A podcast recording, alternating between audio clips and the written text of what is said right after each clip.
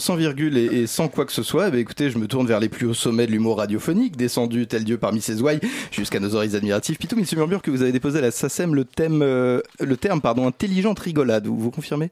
Tout à fait. D'ailleurs, vous me devez un peu d'argent, rien que pour l'avoir oui. Oui, tout à fait. écoutez, on ira boire un coup. Ah, François, François, réconfortant, bourru, moyennement souple, mais chaleureux, spacieux. Tu es un peu le break de Radio Campus Paris.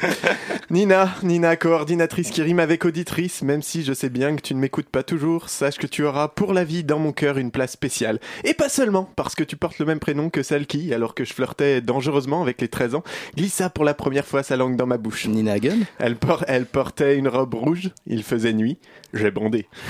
Elle a, elle a hanté mes nuits pendant des années et je l'ai revue bien plus tard, mais cette connasse m'a oublié.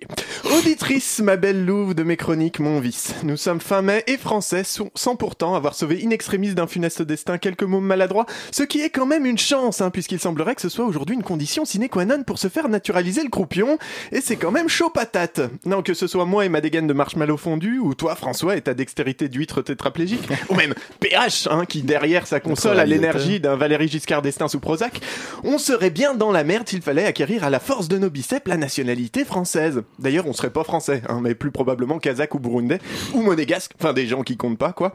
Mais ainsi va la vie et la Macronie qui se tripote les génitoires sur son ouverture d'esprit et sa fraternité en donnant une carte de séjour à un noir, un.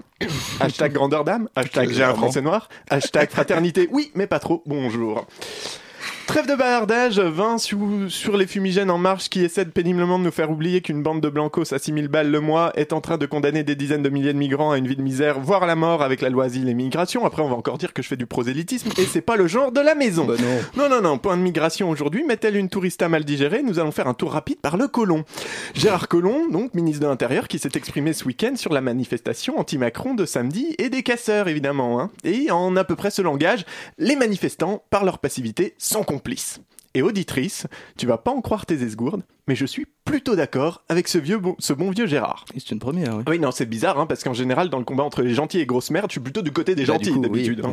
Mais c'est la première fois que je me range du côté de la grosse merde depuis la fois où le pigeon avait chié sur François Hollande. Là, j'étais aussi plutôt avec lui.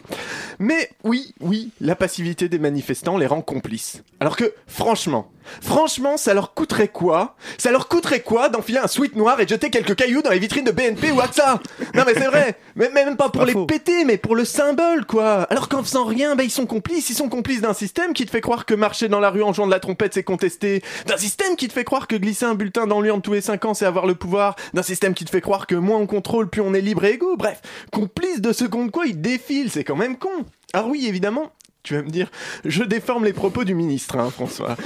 Avec ton espèce ah de pseudo-intégrité journalistique, oxymore compte double. Et que, et que lui voulait dire que les manifestants devaient s'opposer aux casseurs pour participer à faire respecter l'ordre républicain et démocratique. Sous réserve de se voir faire confisquer le droit de manifester. Une menace tout à fait républicaine et démocratique, donc. Alors ça a inquiété Olivier Faure. Olivier Faure, premier secrétaire du Parti Socialiste. Merci de préciser. Voilà, non. Pour les plus jeunes qui nous écoutent, le PS, c'est un peu le Walkman de la politique. Un truc trop en vogue dans les années 80, mais qui aujourd'hui sert plus à rien. Allez savoir. Olivier Faure, donc, s'est offusqué qu'on demande à des manifestants avec des poussettes d'aller affronter les violents casseurs. Mais il faut pas s'inquiéter, Olivier. Les Black Blocs ne taperont pas sur une poussette. C'est pas des CRS. Mais non, non. Alors bon, on me fait signe que j'ai plus beaucoup de temps et que je frôle la plainte pour diffamation, donc je vais peut-être m'arrêter. Ce serait dommage de finir comme ça sur une plainte pour diffamation. Oui, ce serait dommage. Mais je te laisserai juste, auditrice, méditer sur cet aphorisme douteux. Le colon, c'est comme le libéralisme. Plus on, loin, plus on va loin, pardon, plus on nage dans le caca. Eh ben, c'est finir, bien sûr. Alors il faut savoir, hein, pour euh, les auditeurs qui nous écoutent, ils sont de moins en moins au fur et à mesure que vous parlez, Pitoum, euh, que je condamne fermement la vulgarité depuis mon tout jeune âge, alors que j'étais moi-même dans des langes qui restaient propres à l'époque. Je n'en doute pas. Merci Pitoum, tout un parterre silencieux vous applaudit aujourd'hui. Je suis ravi de vous avoir eu à mes côtés pendant cette émission.